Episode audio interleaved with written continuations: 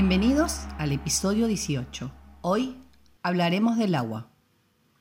El agua es uno de los elementos dentro de la teoría de los cinco elementos de la medicina china. Corresponde al invierno, al frío, su color es el negro, su sanfu es el riñón y la vejiga, su espíritu es el zi, que significa la voluntad, y su emoción es el miedo.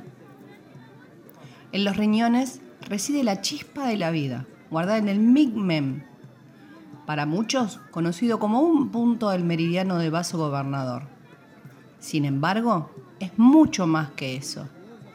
En ese lugar, ubicado entre los riñones, encontramos el caldero de la vida, fuego en agua. Allí atesoramos nuestra energía del cielo anterior. Y aquí es donde todo se pone más interesante para la medicina china, el momento antes de nacer y los primeros meses de vida son agua, pero también los últimos momentos de la vida, la vejez. Por eso diría que del agua venimos y al agua vamos.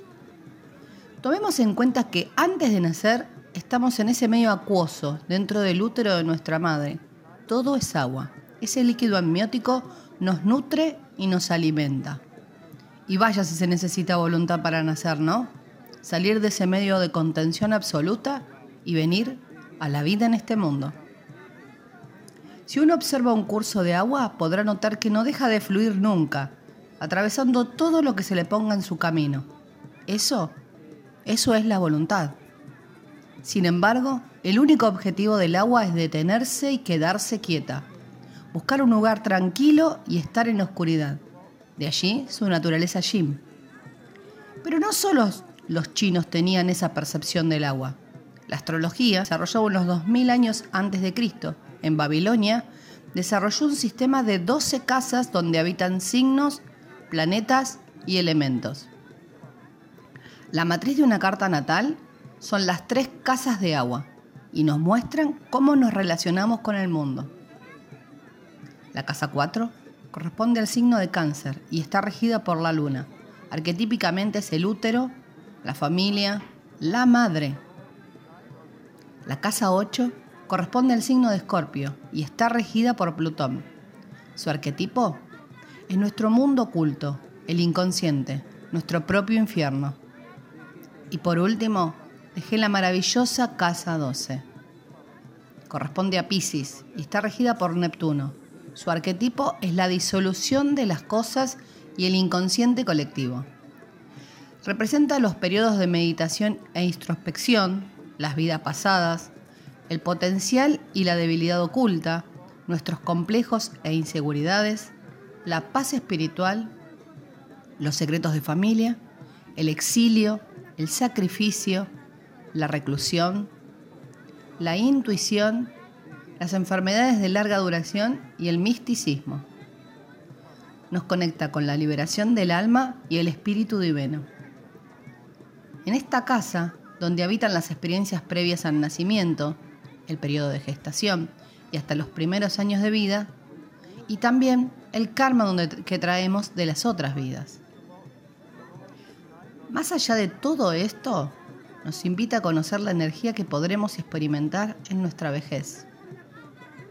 Neptuno, su regente, el dios de los mares, nos invita a navegar sus profundidades en esta casa, a habitar nuevamente el agua.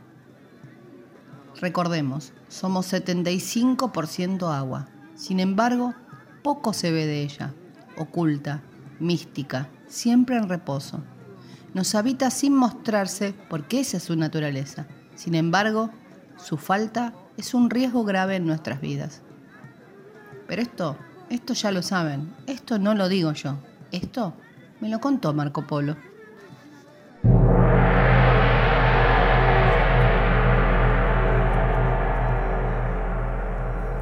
¿Qué tal, queridos oyentes? ¿Qué tal, Karina?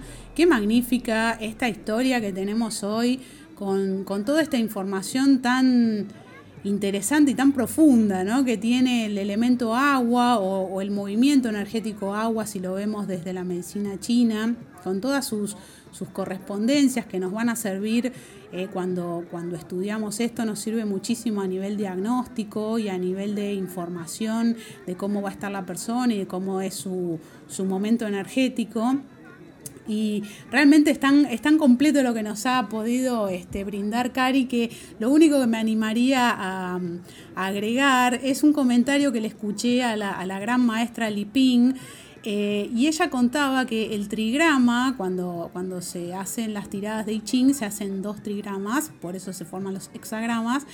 Em, el trigrama que tiene que ver con el agua está formado por una línea partida, una línea completa y una línea partida. ¿no? Son tres líneas y en el medio la, la línea completa va a representar al yang. Y es muy notorio que en un elemento que es tan, se dice que es el absoluto yin, ¿no? O sea que no hay nada más yin que el agua. En, esa, en ese mm, espacio tan yin, en el medio hay un yang. Y ella contaba que ese medio yang, esa, que ese, mm, ese, ese dulce de leche del trigrama, eh, tiene que ver con el dragón, el dragón que le da vida al agua, el que le da vitalidad. Y en ese sentido se va a relacionar mucho con este Mingmen, con este fuego de la vida, que habita en el interior de ese agua. Entre medio de los dos riñones está el fuego del Mingmen. Y entre medio de las dos partes yin de ese tirama va a estar esa, esa línea que representa ese dragón que va a ser nuestra, nuestra vitalidad, esa, esa fuerza que está muy relacionada con la, con la voluntad y con la voluntad de expresar todo lo que vinimos a hacer a este mundo. Así que me pareció interesante eh, agregar ese, esa imagen que es tan bella del dragón habitando el agua, que nos va, nos va a recordar siempre que el agua china no es un agua inerte, no es un agua eh, mineral, digamos, es un agua que funciona cuando está nutrida por la vida, que nace en su interior. Así que bien podríamos decir que mientras hay agua hay esperanza, así que con ese pensamiento los dejo con la, con la reflexión de Cari.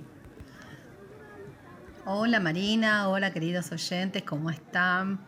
Bueno, quise traer esta referencia del agua. Eh, estoy estudiando, ya estudié medicina china, estoy estudiando astrología y me sorprendió mucho cuando, cuando me tocó dentro de los elementos el elemento agua, lo parecida que era el agua para la astrología al agua para la medicina china, ¿no? El elemento este que similitudes tienen en en sus características y sobre todo otra cosa que, no deja de sorprender de este elemento que para los chinos es tan yin y para la astrología es, son las profundidades de los mares regidas por Neptuno en la casa 12 o el, infierno de nuestro inconsciente eh, en la casa 8 o la casa 4 que es nuestro, nuestra madre, nuestro útero, ese lugar de contención acuoso eh, que tenemos eh, y cómo esa agua nos invita a ser tan yan, ¿no? Porque es del lugar desde donde venimos y sin embargo, a pesar de ser tan yin y tan quieto y tan inerte que parece, tiene una energía que no tiene ni el fuego. Porque el fuego por sí mismo es yang, o sea, no necesita más nada. Y el agua tiene esa maravillosa cualidad de ser yin y dar vida. Entonces me parece que este yin en yang, eh, con tanto yang, nos invita a, tratarla con un poco más de respeto al agua, ¿no? Porque está menospreciada porque es yin en una sociedad que, tiene tanto para afuera. Así que me pareció muy, muy linda hacerla no, es una comparación, tiene más que ver con, un, con, una, con mostrar dos puntos de vista de dos ciencias totalmente distintas eh, hacia el, respeto de un elemento. Así que bueno, los dejo con, con Marina y el cierre para nuestras redes. Me lo contó Marco Polo. Relatos y reflexiones de sabiduría oriental para curiosos occidentales. Seguinos en las redes sociales como arroba me lo contó Marco Polo. Escucha los podcasts en tu plataforma favorita y conoce nuestros cursos y masterclass en la web marcopolocursos.com.